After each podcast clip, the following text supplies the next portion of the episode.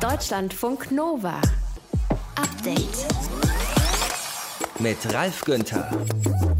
Und wieder ein großer Hackerangriff, diesmal auf das Gesundheitssystem in Irland, nachdem in den USA ja bereits vor ein paar Tagen eine Pipeline lahmgelegt worden war nach einem Angriff. Was machen die Cyberkriminellen da? Die typischen Taktiken sind, die Systeme unbrauchbar zu machen, indem man die Festplatten verschlüsselt mit einem Schlüssel, den das Opfer nicht hat und den dann gegen Geld dem Opfer zurückverkaufen, inklusive einem Entschlüsselungstool. Wir sprechen im Podcast zum Update mit Frank Rieger vom CCC, vom Chaos Computer Club, über diese Hackerangriffe und wollen wissen, wie können sich Unternehmen oder auch staatliche Behörden besser schützen. Das ist ein Thema von vielen heute im Podcast zum Update. Verena von Keitz aus dem Update-Team ist auch mit dabei. Sie ist Biologin und da war wahrscheinlich die Recherche heute total easy für dich. Es geht um irdisches Leben auf unserem Nachbarplaneten, was wir mitbringen könnten.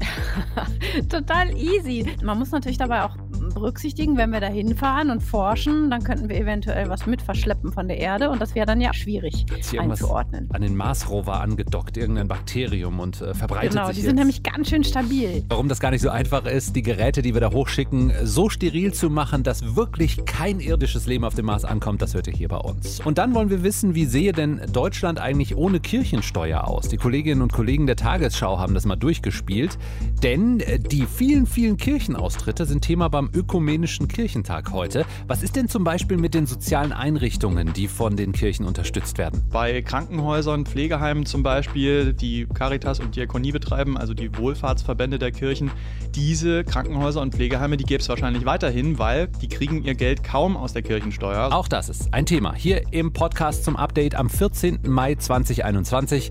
Danke fürs Klicken, Laden und Hören. Deutschlandfunk Nova. Es hat mit Protesten in Ostjerusalem angefangen, und zwar dagegen, dass rund 30 Palästinenser ihre Wohnungen verlieren sollten, weil Israelis sie für sich beanspruchen. Und innerhalb einer Woche hat sich dann daraus ein Krieg entwickelt. In der vergangenen Nacht wurden wieder Raketen aus dem Gazastreifen auf zahlreiche Orte in Israel abgefeuert. Die israelische Armee hat Bodentruppen an der Grenze zum Gazastreifen und greift aus der Luft aus an. Ministerpräsident Benjamin Netanyahu spricht von hunderten Zielen, die die Armee angegriffen hätte. Bald seien es mehr als tausend. Radikale Araber und Juden gehen aufeinander los. Ultranationalisten rufen Tod den Arabern. Es sind diese lauten und auch diese aggressiven Töne, die gerade in den Medien dominieren. Aber wir fragen uns heute Abend hier in Deutschlandfunk Nova, gibt es auch andere Stimmen? Die gibt es nämlich bestimmt auf beiden Seiten. Darüber wollen wir sprechen mit unserem Korrespondenten in Israel, in Tel Aviv, Benjamin Hammer. Guten Abend. Hallo, grüß dich. Also erstmal äh, gibt es auf israelischer Seite auch Stimmen, die zur Deeskalation aufrufen, die diesen Konflikt und die Rolle, die Israel darin spielt, auch kritisch sehen.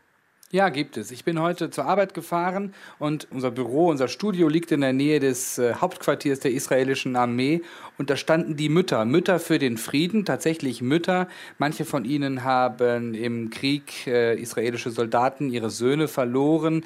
Äh, manche von ihnen haben Kinder, die in der Armee sind und sagen, wir wollen diesen Krieg nicht. Zur Wahrheit gehört aber, das waren nur so 20 Frauen, die da standen. Bei neun Millionen Einwohnern, die es in Israel gibt, Einwohnerinnen und Einwohnern ziemlich wenig. Es gibt und gab aber gestern, und das habe ich getwittert, und das geht ziemlich ab, weil es so schön ist in dieser nicht schönen Zeit, aber auch eine Demonstration vor den Toren von Jerusalem gestern. Da zeigt eine Drohnenaufnahme, wie Juden und Araber in einer Gegend, wo das Zusammenleben zwischen Juden und Arabern relativ gut funktioniert, wo die zusammen demonstrieren und sagen, genug mit der Spaltung, wir können auch gemeinsam. Hm. Du hast es schon ein bisschen angesprochen, aber wie sieht es generell auf Seiten der Palästinenser aus? Was sind da für deeskalierende, gemäßigte Stimmen dabei? Also bei den arabischen Israelis gibt es eben jene, die sagen, wir gehen zusammen mit unseren jüdischen Nachbarinnen und Nachbarn auf die Straße. Es gibt auf Seiten der Palästinenser sowohl im Gazastreifen dort relativ wenig, weil die Hamas eine sehr restriktive bis totalitäre Organisation ist, und im Westjordanland. Es gibt Organisationen, die kritisieren die Führung, die sagen, ihr seid korrupt, es wird nicht mehr gewählt, ihr seid veraltet und so weiter. Ich bin aber ehrlich, in Zeiten von Kriegen versammeln sich die Palästinenser gemeinsam dahinter, dass sie aus ihrer Sicht Israel Kriegsverbrechen und die Schuld vorwerfen. Da gibt es relativ wenige Töne, die zum Beispiel sagen, das geht so nicht. Auch wenn natürlich es Palästinenser gibt, die sagen, dass es absolut nicht in Ordnung ist, Klammer auf, Kriegsverbrechen, einfach mal so Raketen aus dem Gazastreifen auf Israel zu schießen, wo ja völlig unklar ist, wen treffen die. Mhm. Wieso hört man nicht mehr von diesen Stimmen? Ich meine, wir sprechen jetzt drüber, aber die Starkzeilen, die bestimmen ja andere. Ja, weil die in der Tat nicht dominant sind und ähm, wie soll ich das formulieren? Ich bin hier in Tel Aviv. Tel Aviv, die Stadt der Blase, eine Stadt, der man ja oft vorwirft, eine Blase zu sein. Und das stimmt leider auch, auch wenn ich es manchmal verstehen kann. Denn dieser Konflikt ist so schwer erträglich für die Leute, die hier leben, dass man sich vielleicht ganz gerne in Tel Aviv auch mal ausklingt. Führt aber dazu, dass wenn ich jetzt eine Umfrage draußen auf der Straße machen würde, wie seht ihr das alles, viele wahrscheinlich gar nicht sagen würden Krieg, Krieg, Krieg. Und viele gar nicht sagen würden böse Palästinenser, böse Palästinenser. Sie sprechen das aber nicht nicht mehr laut aus. Mhm. Eine Entpolitisierung der Menschen in Tel Aviv und dadurch nicht so laut hörbar. Und ich glaube, das ist ganz entscheidend für dieses Land, dass die Mehrheit sich lauter meldet. Also eine schweigende Mehrheit, kann man das so sagen? Ja, das kann man so sagen. Und eine immer lautere Minderheit der Lauten und äh, der, der Extremen und der Menschen, die Hass verbreiten und auch eine akzeptiertere Minderheit. Also wir müssen sagen, dass die Regierung von Benjamin Netanyahu nicht rechtsextrem ist, seine Partei auch nicht. Aber er flirtet mit rechtsextremen jüdischen Politikern, er flirtet und toleriert die. Und die treten zum Beispiel im Moment in diesem innerisraelischen Kampf ziemlich heftig auf, wie es natürlich auch Araber tun, arabische Israelis. Und das ist jetzt schon ein Moment, wo sich das Land fragen muss, lassen wir das zu, dass eine Minderheit den Ton angibt, dass da wirklich Lynchmobs durch die Straßen ziehen, zum Beispiel um die andere Seite zu verletzen bis zu töten. Im Moment aber geht doch kein Ruck so richtig durch Israel, um ehrlich zu sein. Benjamin Hammer in Tel Aviv über die wenigen lauten Stimmen in Israel auf beiden Seiten, die die eher deeskalieren wollen. Deutschlandfunk Nova. Update. Es war wohl der zweite große Hackerangriff innerhalb weniger Tage, diesmal in Irland. Der irische Gesundheitsdienst, der wusste sich heute da wohl nicht anders zu helfen, als das Netzwerk komplett abzuschalten. Ein Hackerangriff, ähnlich wie bei einer Pipeline in den USA, ist ja auch ein paar Tage her, habt ihr vielleicht mitbekommen, dass es dort zu Panikkäufen an den Zapfsäulen gekommen ist diese Woche. In beiden Fällen soll eine ähnliche Schadsoftware verwendet worden sein. Es geht meist um Erpressung und damit um viel Geld. Und kommt gar nicht so selten vor, sagt Frank Rieger vom Chaos Computer Club. Hallo Frank. Hallo Ralf. Wisst ihr schon was zu den Hintergründen? Ist es schon bekannt, wer hinter diesen Attacken stecken könnte? Nee, es sind in der Regel halt kriminelle Gruppen, die relativ viel Wert darauf legen, dass man nicht weiß, wer jetzt da der eigentliche Verursacher ist. Die agieren aus reinen Profitmotiven. Das heißt also, denen geht es halt einfach nur darum, IT-Schwachstellen auszunutzen, um zu größeren Mengen Geld zu kommen, indem sie halt die Opfer erpressen attackieren, blockieren und dann Geld fordern, damit das Netzwerk wieder freigegeben wird? Oder wie muss ich mir das vorstellen? Na, es gibt da mittlerweile relativ ausdifferenzierte Geschäftsmodelle. Also man muss das Ganze betrachten im Sinne eines Geschäftsmodells, sonst kann man es nicht so richtig verstehen. Die typischen Taktiken sind zum einen, die Systeme unbrauchbar zu machen, indem man die Festplatten verschlüsselt mit einem Schlüssel, den das Opfer nicht hat und den dann gegen Geld äh, dem Opfer zurückverkaufen, inklusive dem Entschlüsselungstool. Und äh, um die Motivation zu zahlen zu erhöhen, wird neuerdings häufiger auch eine größere Menge an Daten extrahiert. Das heißt, die Angreifer ziehen die Daten des Opfers äh, aus den Systemen raus und drohen damit, die zu veröffentlichen, äh, wenn das Opfer nicht zahlungswillig ist. Der Hintergrund ist, dass immer mehr Firmen natürlich halt ordentliche Backups haben und sagen, okay, gut, wir brauchen euren Entschlüsseler nicht, wir können einfach unser System aus dem Backup wiederherstellen. Mhm was meistens nicht so einfach ist. Und deswegen gibt es halt diese zusätzliche Motivation, dass ihnen dann halt die Daten äh, publiziert werden, die dabei extrahiert wurden. Und kommt gar nicht mehr so selten vor. Hat das in den vergangenen Jahren zugenommen? Ja, also es ist ganz klar, der Großteil von schwerwiegenden IT-Sicherheitsvorfällen, die so stattfinden außerhalb des geheimdienstlichen Bereichs oder des Spionagebereichs, äh, ist inzwischen tatsächlich so Ransom, also Erpressungsvorfälle. Äh, was raten denn zum Beispiel auch Sicherheitsbehörden bei so einem Fall? Kooperieren dann mit den Erpressern? Das lässt sich nicht so ohne weiteres beantworten, weil es hängt halt von den äh, Umständen des Unternehmens ab. Also wenn man sagt, okay, die Daten, die die da extrahiert haben können, sind jetzt nicht so super wertvoll, da sind halt keine Kundendaten dabei zum Beispiel oder Daten, die halt äh, besonderem Schutz unterliegen, sondern nur keine Ahnung, Konstruktionsunterlagen oder sowas, wo man jetzt nicht groß weint, wenn die publik werden, und man hat ein ordentliches Backup, dann kann man natürlich darauf verzichten zu zahlen. In vielen Fällen entscheiden Firmen aber, dass es äh, sagen wir, für ihren Geschäftsbetrieb einfacher und sinnvoller ist zu zahlen, äh, weil sie halt möglichst schnell wieder ja, in Betrieb kommen wollen und äh, ja, die äh, Publikation ihrer Daten vermeiden wollen. Von was für Summen sprechen wir denn da? Ist das bekannt? Sind relativ hohe Summen, da äh, so Angreifer natürlich auch ökonomisch vorgehen und sagen, okay, wir wollen den Output von unserer Arbeitszeit maximieren, greifen die in der Regel halt größere Firmen und Organisationen an oder solche, bei denen sie vermuten, dass die dann halt auch in der Lage sind, äh, einige hunderttausend oder gar Millionen dafür zu zahlen, dass ihre Daten wiederhergestellt werden können, beziehungsweise ihre Daten nicht publiziert werden. Und was wir wissen, ist, dass viele von den Angreifern relativ äh, umfänglich Vorerkundungen vornehmen, um rauszubekommen, wie viel Geld denn eigentlich äh, dieses Unternehmen oder diese Organisation hat und wie viel sie also schnell mobilisieren können, um dann halt ihre Erpressungsforderungen entsprechend daran anzupassen. Aus deiner Sicht, wie können sich die Unternehmen schützen? Indem sie ihre IT-Security in den Griff bekommen und äh, ordentliche Backups haben. Das sind halt die beiden einzigen Sachen, die helfen, weil wir haben nun mal die Situation, dass viel von unserer Software, viele von unseren Systemen sind angreifbar und dadurch, dass es jetzt äh, Gruppen gibt, die das halt kriminell für rein monetäre Zwecke ausnutzen, ist der Leidensdruck bei vielen Unternehmen signifikant stärker geworden. Das heißt also, für die ist die Chance, von so einer Ransom-Attacke erwischt zu werden, inzwischen so groß, dass die sich halt auch zum Teil anfangen, dann doch endlich mal ernsthaft Gedanken zu machen darum, wie es mit ihrer IT-Security aussteht. Die Täter sind in der Regel relativ professionell unterwegs. Das heißt also, die zu erwischen, kann man vergessen. Frank Rieger vom CCC über Hackerattacken und Erpressung, wohl gerade beim irischen Gesundheitsdienst so passiert, genau wie bei einem Pipeline-Betreiber in den USA. Deutschlandfunk Nova. Update. Jetzt stellt euch mal vor, ihr kommt morgens in die Küche, ihr schüttet euer Müsli in die Schüssel, fragt dann den Freund oder die Freundin nach der Milch und plötzlich merkt ihr, ich spreche ja Pfälzisch. Aller Hopp, gäbst mir grad mal die Milch. So.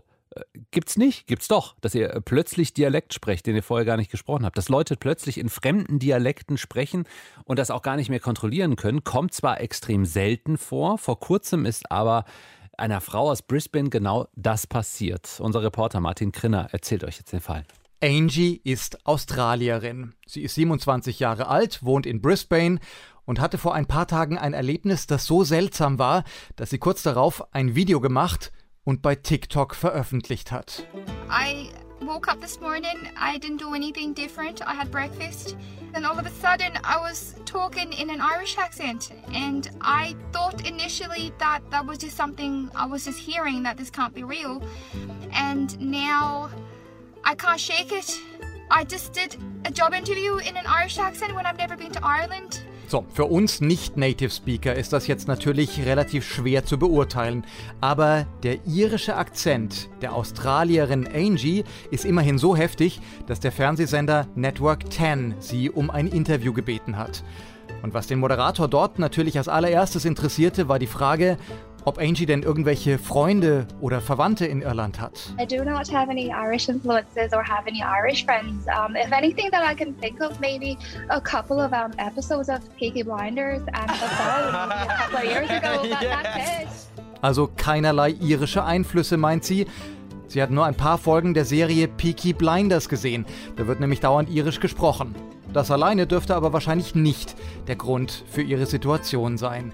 Was Angie stattdessen vermutet, vier Tage zuvor hatte sie eine kleinere Operation. Die Mandeln wurden ihr herausgenommen und möglicherweise hatte diese OP irgendeinen Effekt auf ihre Stimme. Aber auch die Ärzte, die sie im Krankenhaus untersucht haben, konnten bisher die Ursache noch nicht finden. Angie ist jetzt aber weder die erste noch die einzige, die eine solche Veränderung bei sich beobachtet hat. Mediziner sprechen vom sogenannten Foreign Accent Syndrome. Das ist eine neurologische Erkrankung, die so selten vorkommt, dass nur die allerwenigsten Ärzte in ihrem Berufsleben auch nur einen einzigen Fall sehen. Für die Betroffenen ist die Situation aber oft sehr, sehr schwer zu ertragen, denn der Mensch selber verändert sich ja nicht. Seine Außenwirkung ist danach aber schlagartig eine komplett andere. Sarah Colville zum Beispiel ist eine gebürtige Britin aus Plymouth. Seit einigen Jahren klingt sie aber wie eine Chinesin. Bat. Butter. Butter. Butter. Battery. Batterie. Battery charger. Batterie Charger. Bei ihr kam die Veränderung nach einem heftigen Migräneanfall. Und Sabine Kindschuh aus Thüringen redet heute so, als käme sie aus der Schweiz. Ja, das war fürchterlich, wo ich aufgewacht bin und habe dann diese Sprache gehabt. Die Ärzte haben mir selbst auch nicht geglaubt. Sie haben nachgedacht, ich bin ein bisschen höher im Kopf. Ein Arzt hat sogar zu mir gesagt, das ist Wahrheit. Ich glaube, sie haben einander klatschen. Und wie sie zu ihrem Akzent gekommen ist, das hat sie den Kollegen vom ZDF erzählt. Sabine Kindschuh hatte drei Schlaganfälle. Und der dritte hat offensichtlich in ihrem Sprachzentrum eine für sie nicht kontrollierbare Veränderung ausgelöst. Dass sich das Reden bei ihr jetzt allerdings anhört, als käme sie aus der Schweiz, ist reiner Zufall, denn auch sie war niemals dort. Nur mit dem Finger auf der Landkarte. Und sie hat auch sonst keine Beziehungen zur Schweiz. Was wir hören und was wir damit assoziieren, sind also zwei komplett unterschiedliche Dinge, meint der Sprachtherapeut Hans Jentsch. Das Sprechtempo verändert sich, die Sprechmelodie verändert sich, aber es ist nicht so, dass ein Patient, den dieses Schicksal ereilt, dass er plötzlich total eine andere Sprache spricht. Das Foreign Accent Syndrome ist also im Grunde genommen ein sehr spezifischer Sprachfehler, der ebenso klingt, als würde jemand mit irischem, chinesischem oder Schweizer Akzent reden. Aber die Vorstellung, dass jemand nach einem Schlaganfall oder einer Hirnblutung tatsächlich eine Fremdsprache mitsamt Grammatik und komplettem Vokabular beherrscht, das ist natürlich Quatsch. Bei Angie, der Frau aus Brisbane, war das auslösende Ereignis jetzt natürlich nicht so heftig wie bei den anderen beiden. Deswegen ist ihr Fall allerdings auch noch ein bisschen rätselhafter. Im Juni will sie einen der wenigen Spezialisten treffen, die bisher Patienten mit dem Foreign Accent Syndrome behandelt haben. Und sie hofft, dass er ihr helfen kann, denn der einzige Therapievorschlag, den die Ärzte ihr bisher gegeben haben, war.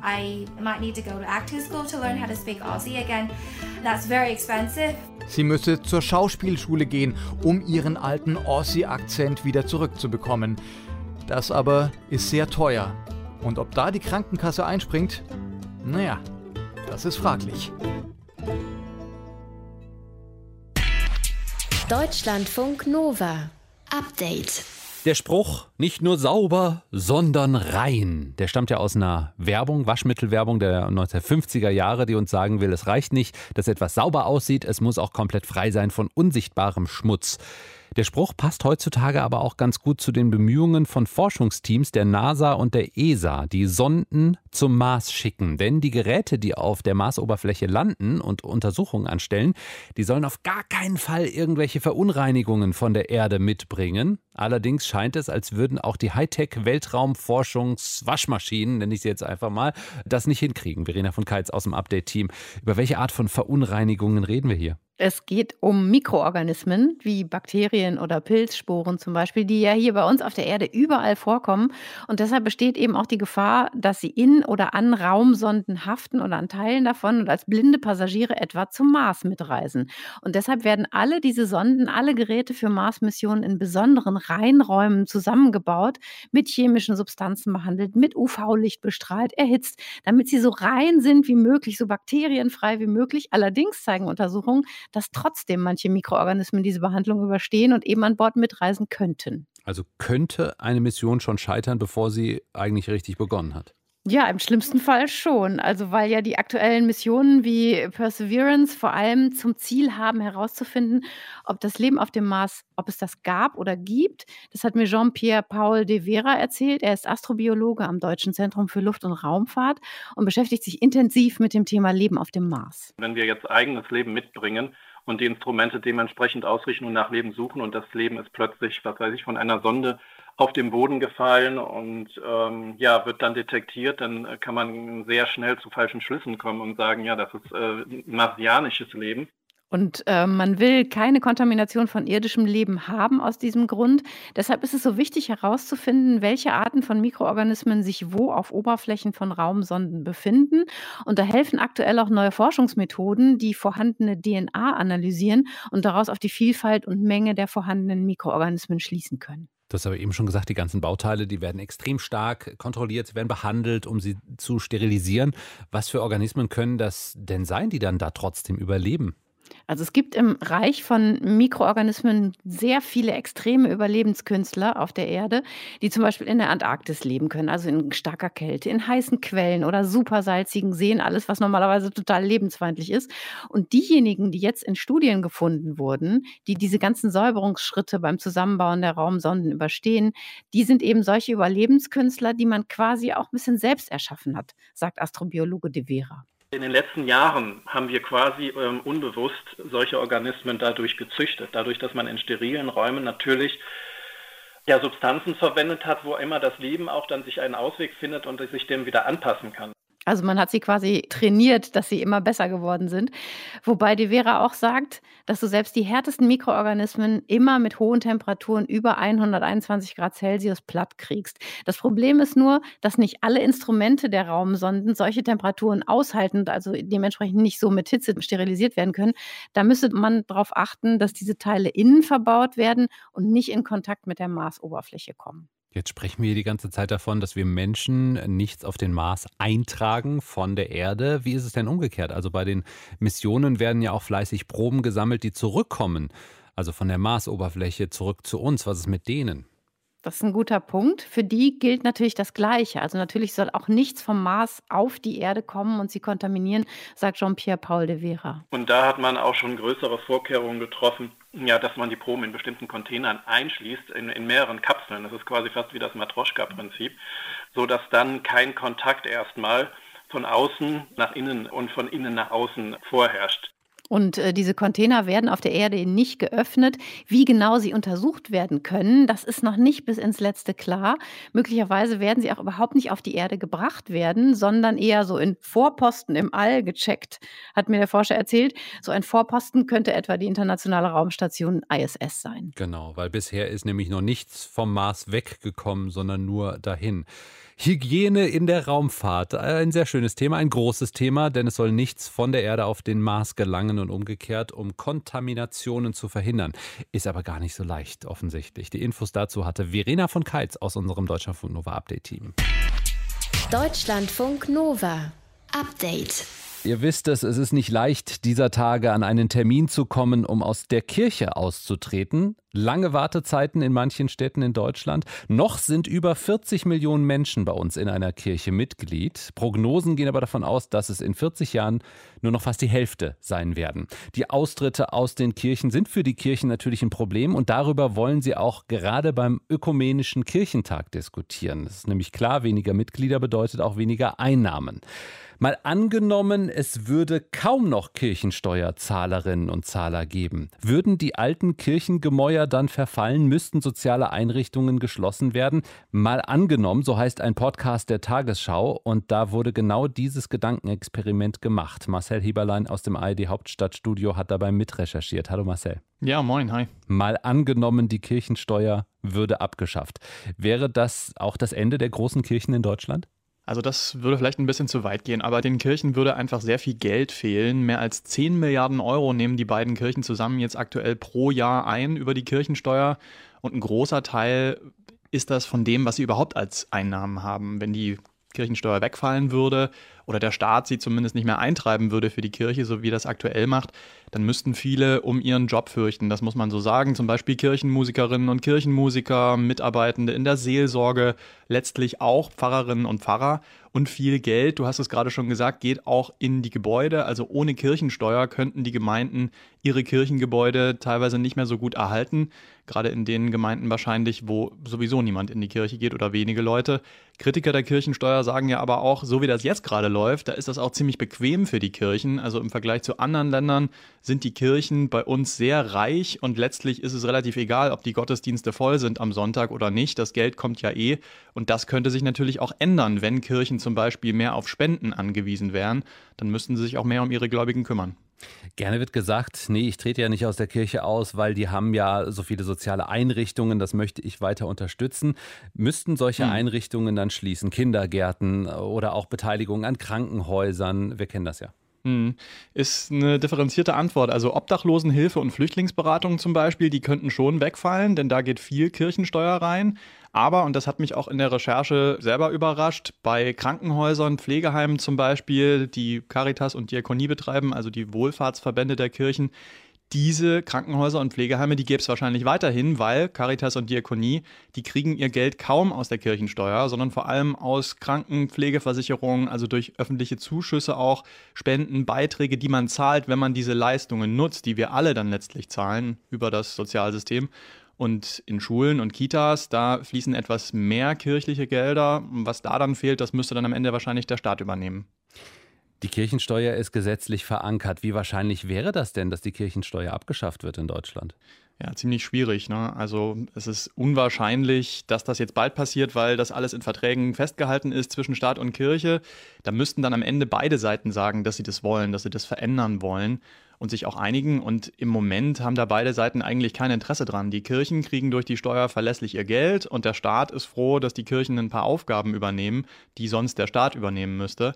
Klar ist aber auch, du hast es am Anfang schon gesagt, dass die Kirchen in den nächsten Jahren gar nicht drum rumkommen werden, wahrscheinlich sich was zu überlegen, weil eben immer mehr alte Mitglieder sterben oder junge austreten.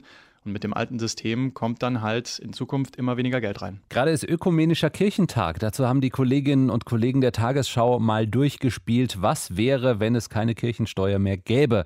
Infos von Marcel Heberlein aus dem Hauptstadtstudio in Deutschlandfunk Nova. Und der Podcast heißt Mal angenommen. Da wurde das Gedankenexperiment komplett durchgespielt. Deutschlandfunk Nova. Update. Eine Party. Es wurde beim Caterer Essen bestellt. Weil am Ende des Abends aber noch so viele Speisen übrig sind, gibt es eine ordentliche Entsorgungsgebühr. Die muss an den Caterer gezahlt werden und eventuell muss das Catering-Unternehmen sogar selbst eine Strafe zahlen, weil es euch dazu gebracht hat, so übermäßig viel Essen zu bestellen. So läuft das seit neuestem wohl in China. Laut chinesischen Staatsmedien wurde dort ein Gesetz verabschiedet, mit dem gegen Lebensmittelverschwendung vorgegangen werden soll. Jetzt ist es eher unwahrscheinlich, dass es bei uns auch so ein Gesetz geben wird in Zukunft. Aber ob es dieses Problem der Lebensmittelverschwendung bei Catering-Unternehmen in Deutschland auch so gibt, darüber spreche ich jetzt mit Deutschlandfunk Nova-Reporterin Magdalena Neubig. Magdalena, landet hier bei Caterern auch so viel Essen im Müll? Ja, durchaus. Also zumindest laut Umweltbundesamt landen 17 Prozent aller Lebensmittel, die weggeworfen werden, in der sogenannten Außerhausverpflegung in der Tonne. Das schließt auch Restaurants und Imbisse mit ein, aber Lebensmittelverschwendung betrifft eben laut Umweltbundesamt insbesondere Catering-Unternehmen. Warum? Darüber habe ich auch mit einem Caterer selbst gesprochen, Floris Flassmann. Der hat ein Catering-Unternehmen in Berlin und er hat mir zwei Gründe genannt. Zum einen ist es tatsächlich so, dass Catering-Dienstleister in der Regel einfach zu viel anbieten. Er hat mir erklärt, dass Menschen so im Schnitt maximal 450, 500 Gramm pro Mahlzeit essen. Aber Catering-Unternehmen bieten das Dreifache an, also ca. 1400 Gramm pro Person. Und warum das Ganze? Es ist ja nicht so, dass wir das anbieten, sondern es ist so, dass der Kunde es einfordert. Ja? Der Kunde will sozusagen in Saus und Braus leben und es sich richtig gut gehen lassen und möchte dann auch die unmöglichsten Sachen zu den unmöglichsten Zeiten auf seinem Tisch. Ja, also dieses Überangebot gibt es also, damit wir uns den ganzen Abend über an einem vollen Buffet bedienen können. Oh, ich glaube, das kennt jeder. Ne? Die Enttäuschung ist ja groß, wenn eine Speise aus ist am Ende, womöglich die leckerste dann nicht mehr da ist. Was ist der zweite Grund? Du hast gesagt zwei Gründe. Ja, der zweite Grund ist, dass es einfach schwierig ist für Catering-Unternehmen, übrig gebliebene Lebensmittel, vor allem wenn sie schon verarbeitet wurden, weiterzugeben. Das hängt mit Hygienevorschriften zusammen. Die Kühlkette darf zum Beispiel nicht unterbrochen werden, aber es geht auch um Haftungsfragen, sagt Floris Flassmann. Es ist im deutschen Lebensmittelrecht so, dass sobald ich diese Speisen aus der Hand gebe, die Verantwortung nicht entweder übertrage auf den Mitnehmenden, sondern die Verantwortung liegt weiterhin beim Hersteller. Genau, also wenn zum Beispiel jemand eine Lebensmittelvergiftung bekommt, wenn er drei Tage später noch irgendwie das Fleisch vom Caterer gegessen hat, dann ist das das Problem des Caterers. Versuchen denn die Unternehmen trotzdem, was gegen die Lebensmittelverschwendung zu tun? Das ist allgemein schwer zu beantworten. Bei Flores Catering haben die verschiedene Maßnahmen, aber man muss dazu sagen, das ist auch ein Catering-Unternehmen, die besonders nachhaltig arbeiten wollen. Und das fängt eben schon vor den Veranstaltungen an, dass sie nicht zu viel kaufen. Wenn sie tierische Produkte verarbeiten, dann die Tiere ganz verarbeiten Und bei den Veranstaltungen äh, kochen sie auch viel live vor Ort nach konkreten Wünschen der Kunden und Kundinnen, damit eben möglichst wenig übrig bleibt. Und falls das aber dennoch passiert, dann haben sie eben Kooperationen mit Ehrenamtlichen wie der Berliner Tafel oder Foodsharing-Organisationen, die dann die Sachen abholen können. Und sie haben sogar eine eigene Kompostieranlage, wo sie dann Blumenerde aus irgendwie Essensresten machen können.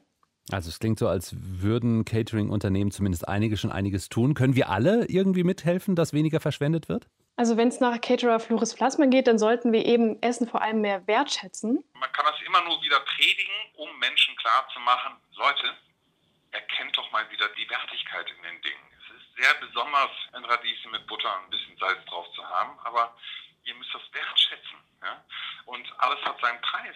Das heißt eben konkret für die nächste Bestellung beim Caterer, dass wir eben die richtigen Mengen ordern sollten, also eher vielleicht von 500 Gramm pro Person ausgehen sollten. Und fürs Buffet heißt das dann konkret, wenn wir uns das jetzt vorstellen, irgendwann stehen dann halt auch mal leere Schalen auf dem Tisch, die nicht mehr aufgefüllt werden und wir müssen dann mit den anderen Sachen vorlieb nehmen. Aber am Ende profitieren wir ja alle davon, denn wir zahlen ja auch viel, viel weniger, wenn wir nur das bestellen, was wir essen können. Der Caterer braucht weniger Geld und Personal, um das Essen auf den Tisch zu bringen. Und am Ende werden eben sehr wahrscheinlich viel weniger Lebensmittel verschwendet. Speisen von Caterern, die nach Hochzeiten, am Filmset oder generell bei Partys im Müll landen.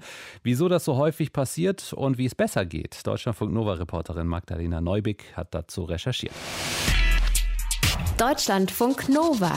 Update. Montag bis Freitag, immer zwischen 18 und 20 Uhr. Mehr auf deutschlandfunknova.de.